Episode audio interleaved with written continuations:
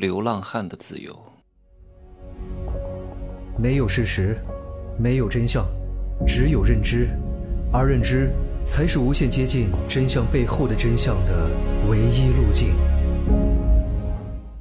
Hello，大家好，我是真气学长啊。其实我走过这么多国家，大多数国家的人都是一样的，都是愚昧无知、好吃懒做、井底之蛙。很多国家的人一辈子也没出过国。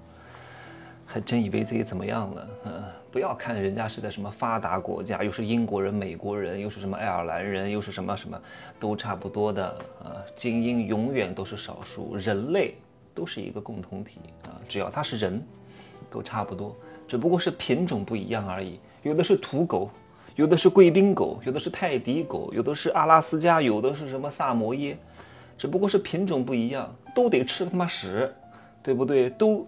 都喜欢耕地，嗯，都是一样的。你看捷克这边的这些男人啊，四点钟就下班了啊。泰国那边大概也是四点半就下班了，然后就在那夜夜笙歌、喝啤酒、看足球。然后这边人特别爱喝啤酒，在那在那个什么广场上面，全部都是喝啤酒的。估计也只能喝得起啤酒了啊！然后在广场上大声喧哗，然后在那踢球，看似好像非常自由，然后把这个瓶子到处乱扔，然后广场上都是脏不拉几的，很自由吗？没办法啊，没钱出去，没钱出去潇洒，只能这样自由了。这种自由能叫自由吗？对吧？什么叫自由？你可以选择过这样的生活，你也可以选择去过非常好的生活，而这种所谓的自由都是迫不得已、被迫穷开心而已，对吧？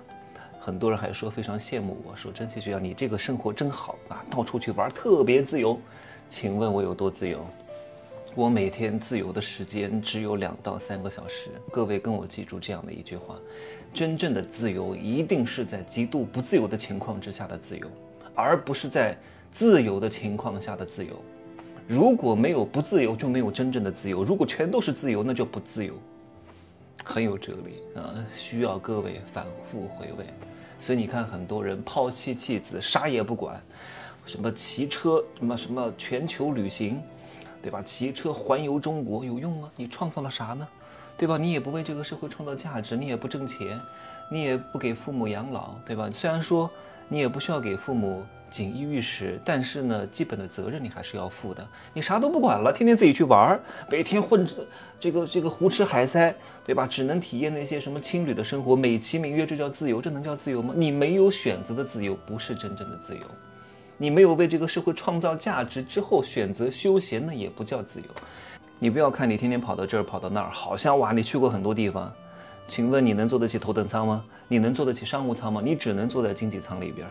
对吧？坐七八个小时的飞机，得休息两天才能缓过劲儿来。天天吃这个吃那个，全他妈都是路边摊。你吃得起一顿好的吗？你吃得起米其林吗？哇，住住这个住那个，你住得起五星级酒店吗？你都住不起。你看似有自由，其实你没有自由，你只不过是一个流浪汉而已，到处去流浪，过着最低端的生活，美其名曰这叫自由，这叫穷游，这叫省钱。你没有选择，你只能省钱。咱们也能省钱，但是咱们也可以不省钱，这才是自由。对吧？有选择的自由是真正的自由，没有选择的自由不是真正的自由。你是被迫的，你找不到工作了，对吧？你接受不了这个社会的环境，你没法适应工作的节奏，你没法挣到钱。哎呀，我不搞了，我不弄了，我不拼了，我不卷了，我要去追求自由的生活啊！我要想走就走，出去玩一玩。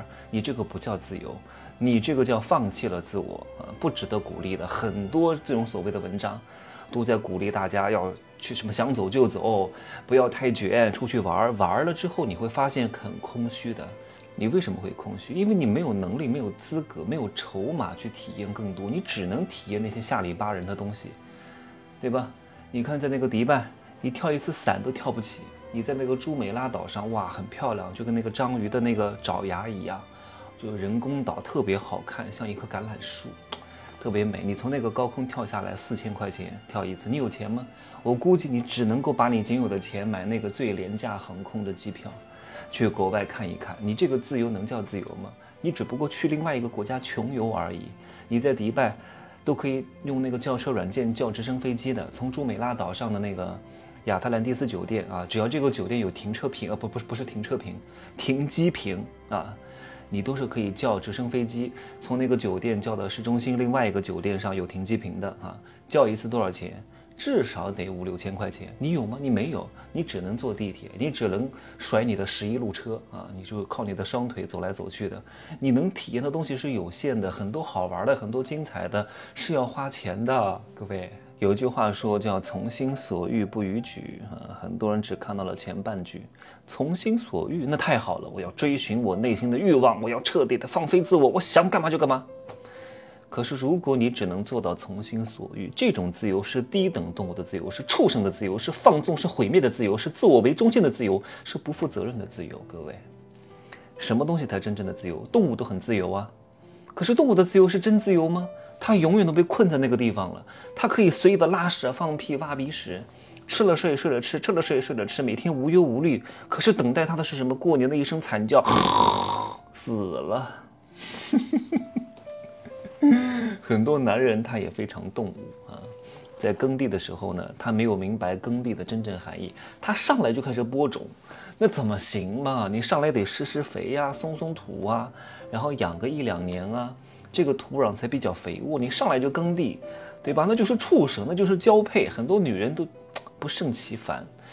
哎呀，你得搞点情调，放点音乐，然后搞点氛围，加点香水儿，然后穿个好看点的衣服，然后整个前戏说一点情意绵绵话，叫耳鬓厮磨，然后身体的触碰，然后先要去疏通一下，对吧？然后前戏要做足，你要充分的把这个欲望的点给它点燃啊，就跟一个电影一样，不可能一上来就高潮吧，各位。你要有铺垫和起承转合哈，英雄之旅，各位先了解一下，一部电影为什么要放那个一个半小时九十分钟是比较标准的电影制式啊？因为你如果没有铺垫的话，高潮就没有凸显。那很多男人上来就是完全满足自己的动物性的欲望，可是，嗯，女人应该嗯。非常懂我说的东西啊，反正我不是这样的，所以我说了这么多。真正的自由是什么？真正的自由绝对不是完全的松弛，是一张一弛，一松一紧，张弛有度，音声相和，高下相行的那种自由，才能显示出自由的高潮，而不是有些人上了五年班，觉得上班太没有意思了，然后就开始辞职，也没有钱，也没有赚钱的能力，就开始到处玩。他说那个叫自由。那不是自由，懂吗？那是放弃了自我，以为他追求了一个什么人生的至高的境界，其实并没有，他也看不了什么，也只是自驾看看山看看水而已，哼，安慰自己而已，行吧，就这样说，拜拜。